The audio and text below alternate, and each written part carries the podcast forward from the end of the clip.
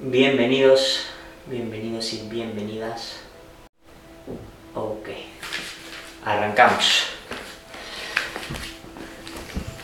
Bienvenidos y bienvenidas a un nuevo episodio de Desnudo contigo, episodio número 10. El título eh, no sé cuál va a ser todavía, creo que va a ser algo así como aprendizajes de, de un casi robo o algo así, pero bueno.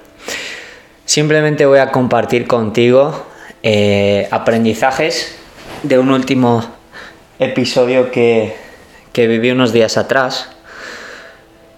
Y voy a ponerte en contexto.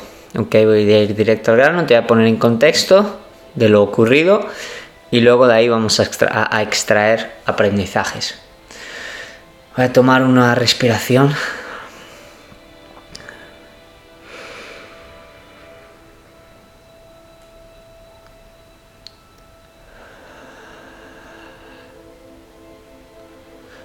Porque cuando empiezo a grabar es como que me siento un poco alterado, entonces me doy estos segundos aquí contigo para que observes tú también que, que, uno no nace hecho, sino que se va haciendo con la práctica, ¿no?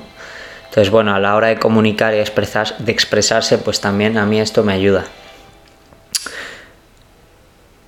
Estamos a día lunes, hoy es miércoles. Bueno, pues el lunes anterior, hace tres días, eh, yo fui a entrenar al gimnasio normal y corriente y cuando terminé de entrenar, pues ahí desde donde se vivió un poco el, gran susto, ¿no? Eh, yo normalmente yo voy girando con, un bolsito así, ¿no? De en diagonal, de estos que donde yo meto mi cartera, mi teléfono, mis llaves. Cuando a lo mejor voy en bici, pues es más cómodo para mí llevarlo ahí que en los bolsillos, ¿no? Y cuando terminé de entrenar, eh, cojo mi toalla y mi champú para ir a la sauna un rato y la taquilla la apoyo, no la cierro completamente, o sea, no la cierro con la tarjeta. Cuando me ducho y salgo, abro mi taquilla y el bolsito negro no estaba. Y la verdad es que eh, fue un momento de bastante, bastante movimentado internamente porque eh, pues en, esa, en ese bolso pues tengo el móvil, las llaves, la cartera, o sea, no podía en ese rato, yo no tenía ni cómo contactar con nadie, ni, ni cómo entrar a mi casa, ni nada pues para pagar o lo que sea, ¿no? O sea, estaba a cero, calvo, entre comillas, ¿no? Y pues fue una, una grandísima prueba porque durante los primeros no sé si duró esta franja de tiempo, no sé cuánto tiempo fue, si 15 o media hora, la verdad es que no tengo conciencia de ello, pero sí que fue una franja de tiempo lo suficiente como para experimentar diferentes emociones. Y, y entonces, eh, cuando yo me doy cuenta de que mi bolso no está, eh, lo primero que hago es eh, autocalmarme, no entrar en emociones exageradas, simplemente la verdad es que ejercí una grandísima capacidad de autocontrol para relajarme y tratar de, alguna forma que no se me nublara la vista con las emociones que estaba sintiendo, ¿no? Termino de cambiarme y voy a la recepción del gimnasio y le pregunté a la chica si alguien había dejado el bolso negro allá apoyado. Me dijo que no. Entonces yo en ese momento, cuando fui a la recepción, asumí que me lo habían robado. Hasta ese entonces no había asumido de alguna forma que me lo habían robado, ¿no? Uf, entonces dije, me cago en la puta, qué movida ahora, tío, y aquí, y yo ahora dónde voy, y con quién voy a hablar, y quién me puede echar una mano, y a casa cómo entro, y, si no entro, y dónde duermo esta noche, y, y, y ahora voy a tener que pillarme un móvil en el mientras tanto, y en fin, diferentes pensamientos que van creando, que va creando la mente para eh, sobrevivir, ¿no? El clásico instinto de supervivencia. Empiezas a pensar en cómo vas a conseguir las tarjetas, por ejemplo, de banco. Empiezas a pensar en quién te puede ayudar, lo que he dicho hace, hace 30 segundos. Y en ese rato me tomé un momento que fue clave, que salí del gimnasio. Y quiero que te imagines, tipo así como un parking de coches, en un tercer piso al abierto, Y yo salí a ese parking porque está a la puerta del gimnasio. Y lo único que me propuse en ese rato era calmarme. Calmarme y no dejarme llevar por, por el instinto. Frustración, ira, rabia, impotencia, ganas de reventar al pendejo que le metió mano al bolso, mm, ganas de llorar, ganas de victimizarme.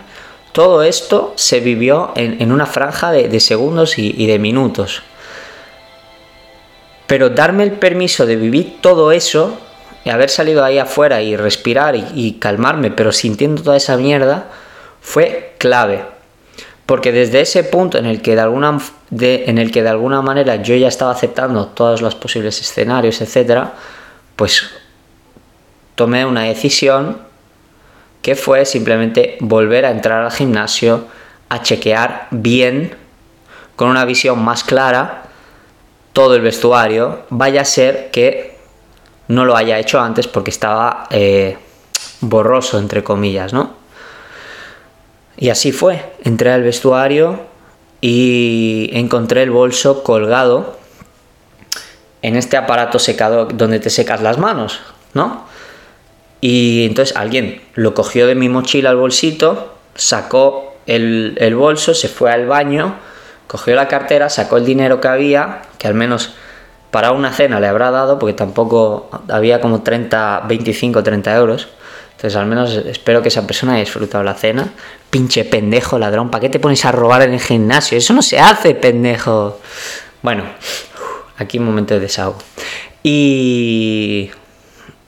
Y yo, claro, cuando entro al gimnasio y vi el bolso, tío, me cambió la cara, una sensación de alegría, de, de, agradecimiento, de gratitud y de, un susto y de aprendizajes increíbles que los he resumido de alguna manera en eh, ocho aprendizajes, que los tengo acá, y que voy a compartir contigo de la forma más yasin que creo puedo ser.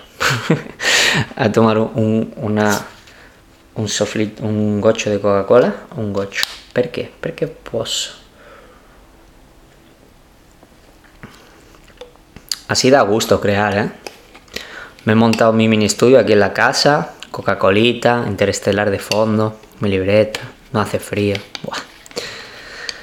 Qué bendición, de verdad, qué bendición. He hecho aquí la pausa y que también acaba de saltar la publicidad. Vuelve a sonar interestelar y seguimos. Aprendizajes del casi robo. Aprendizaje número 1 de 8 es mi responsabilidad. Fue, o sea, en ese acto fue mi responsabilidad. O sea, lo primero que yo me decía en mi cabeza es, pendejo usted que no cerró su taquilla. Entonces, automáticamente el hecho de tomar, de darme cuenta de que la responsabilidad es 100% mía, de no haber cerrado mi taquilla en este caso, porque es algo que uno puede hacer y evitar, o sea, pendejo estoy yo, el, automáticamente el hecho de tomar responsabilidad elimina a la víctima. El mensaje de este aprendizaje para ti es observa todo lo responsable que tú puedes ser en ese conflicto o en esa situación y verás como automáticamente tu cabeza empieza a funcionar de forma diferente. Empiezas a crear y a ver cómo vas a salir de ahí en lugar de victimizarme y, en lugar de victimizarte y culpar afuera. Y eso, eso es lo que, lo que hice en este caso. El segundo aprendizaje, hay una frase que dice, no hay, espera que, así, así te veo, no hay ninguna... Oh, Yasin, concéntrate, coño. Hay una frase que dice, aprendizaje número 2, no existe ninguna circunstancia externa que, alterne, que altere tu paz. Repito, no existe ninguna circunstancia externa que altere tu paz. Depende. Es lo que yo observo o opino. Voy a poner una metáfora.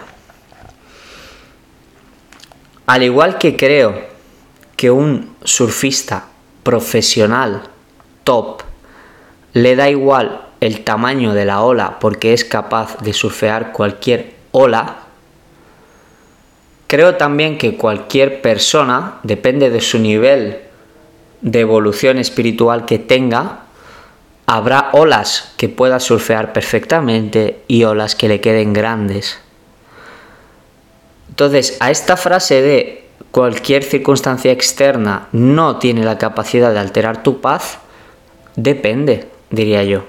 Porque si se te presenta una gran ola, es posible que tú logres sobrevivir a esa ola y gracias a esa ola aprendas unas ciertas cosas para que si se te presenta esa misma ola en el futuro tú las sepas surfear. En mi caso, la verdad es que esta ola, en este ejemplo concreto del robo, del, casi robo, fue una buena hostia. O sea, fue una buena hostia por unos minutos y que gracias a Dios pues me, me, enseña de alguna forma a surfear eh, conflictos similares en, otro momento en la vida.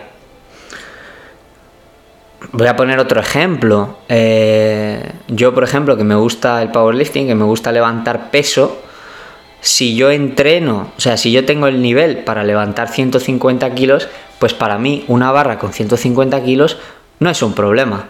Pero si tengo la capacidad de levantar 150 y tú me pones 200, pues estamos jodidos. Voy a tener que entrenar bien duro para poder lograr 200, ¿no? Entonces, eh, también creo que en la evolución espiritual interna de paz, de tranquilidad, del manejo de inteligencia emocional y tal, también creo que depende de cuánto trabajo lleves hecho o estés haciendo en tu vida, vas a tener mayor capacidad de mantener la paz ante una circunstancia externa. Tercer aprendizaje. La visualización negativa. Entrar en el peor escenario te hace ver que tampoco es para tanto. Mm, la neta es que creo que es algo que, puede ayudar muy mucho. O sea, el hecho de, entrar en el peor escenario, eh, te das cuenta de que, bueno, es que te metes tú mismo al peor escenario a través de, observar o, de sentirlo y dices, eh, ok, ahora estoy en este, en este escenario de mierda, pero tampoco estamos tan mal y puedo, puedo seguir. Em, volando, ¿no? Puedo realzar el vuelo. Yo qué sé, eh, en este ejemplo concreto, pues eh, te ves que no tienes las llaves de tu casa, que no tienes tu móvil, que no tienes tu cartera, pues dices, bueno, pues tampoco es para tanto. Las llaves de casa tenía una copia dentro de casa, podía conseguirlas a través de la propietaria. Eh, las, las, tarjetas de la cartera, pues bueno, haces la solicitud y te llegan tarjetas nuevas, vas a tener que esperar un rato, pedir a lo mejor dinero prestado por alguien o lo que sea, pero te apañas. Un teléfono, bueno, pues un teléfono, a día de hoy puedo comprar un teléfono con 50, 70, 80, 90 euros, igual pido prestado y luego pues, pues, lo devuelvo si no los tengo, ¿no? Porque me los han robado. No, no, no hay, no hay tanto drama, el drama lo creamos nosotros. Aprendizaje número 4, recapitulamos. Número 1, era mi responsabilidad, es tu responsabilidad, automáticamente oprimes la víctima o eliminas la víctima Dos, hay una frase que dice que no existe ninguna circunstancia externa que altere tu paz, depende de cuán buen surfista seas. Y vamos con el número cuatro, que es dejar ir es tu mayor aliado en este tipo de situaciones. O sea, aplicar el dejar ir en esta situación y, y en todas en general es súper clave. Dejar ir es simplemente, súper resumido, es darte el permiso de sentir la energía o la emoción que se... La energía detrás de la emoción que se está presentando en tu cuerpo, mejor dicho. Entonces, si tú te das el permiso de sentir toda esa energía y, estar con ella un rato, automáticamente se te va limpiando las nubes que tú tienes y que te impiden ver. Entonces, en mi caso, en esta situación, yo estaba nubladísimo y el hecho, ese rato en el que yo salgo al parking a observar y a estar conmigo mismo para calmarme, me permitió disipar bastante las nubes para poder pensar con mayor claridad. Recuerda siempre que el sol siempre brilla lo que perturba tu visión son las nubes. Los pensamientos limitantes. Bueno, están, todas estas movidas. A veces me vengo arriba con estas cosas. Y digo cosas guays como para quedar guay. Número 5. En este tipo de situaciones, yo me di cuenta de cuáles son las personas con quien contaría así, rápido. O sea, vinieron dos, tres personas en la cabeza a decir, en este caso que están aquí en Milán, dos, tres personas que dije, esta, esta y esta, son con las que, con las que contaría en, este, en esta situación o con, o con las que voy a contar porque ya estaba in situ, ¿no? Entonces, pregúntate tú a ti mismo o imagínate en una situación así complicada cuáles son las personas con las que contarías. Y te vas a dar cuenta de que a lo mejor a esas personas no, les no le estás transmitiendo cuán de importantes son para ti. A lo mejor esa persona es tan importante para ti y tú no se lo has dicho nunca. Entonces, si lo es, si es de verdad importante, díselo.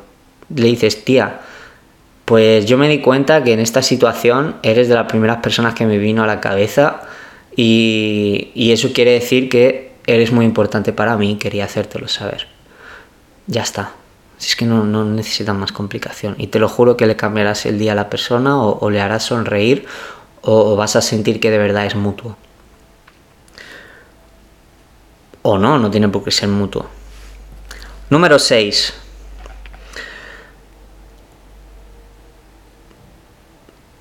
El número 6 dice, ver la oportunidad en el conflicto es una elección. Si tú tienes el conflicto, tú tienes la elección de ver la oportunidad en el conflicto. Yo, por ejemplo, mientras estaba en ese rato en el que había asumido que me habían robado todo, te lo juro por mi madre, que lo primero que pensaba era, ¡buah! Flipas la historia que yo voy a contar después de esto. El día en el que lo perdí todo en Milán y, recobró el vuelo y, se creó su imperio, ¿no?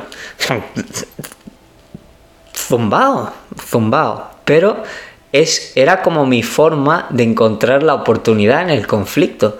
Yo estaba encontrando en, en eso la historia que yo iba a contar, la persona en la que yo me iba a convertir por realzar de alguna forma el vuelo desde esa situación y todos los aprendizajes que yo iba a obtener.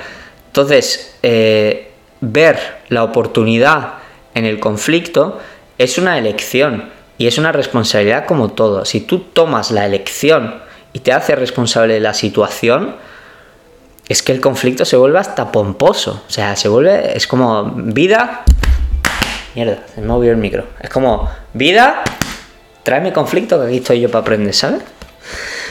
Número 7. Todo pensamiento es creador. Unos días antes de que, de unas semanas o unos días antes de que esto suceda, yo pensé un día, Buah, ¿te imaginas que pierdo, que pierdo este bolso, tío? ¿Qué movida sería? Me cago en la puta. Yo no sé por qué pienso esto, tío. Porque recuerdo que eh, no sé cuánto tiempo pasó, pero una o dos semanas después, eh, se manifiesta, se manifiesta ese pensamiento y, pierdo el bolso por unos minutos. Entonces, menuda movida. Entonces te invito a que simplemente observes qué pensamiento estás sosteniendo en tu mente y ojito a cuánto los sostienes porque si no lo acabas manifestando. Y aprendizaje número 8 y último es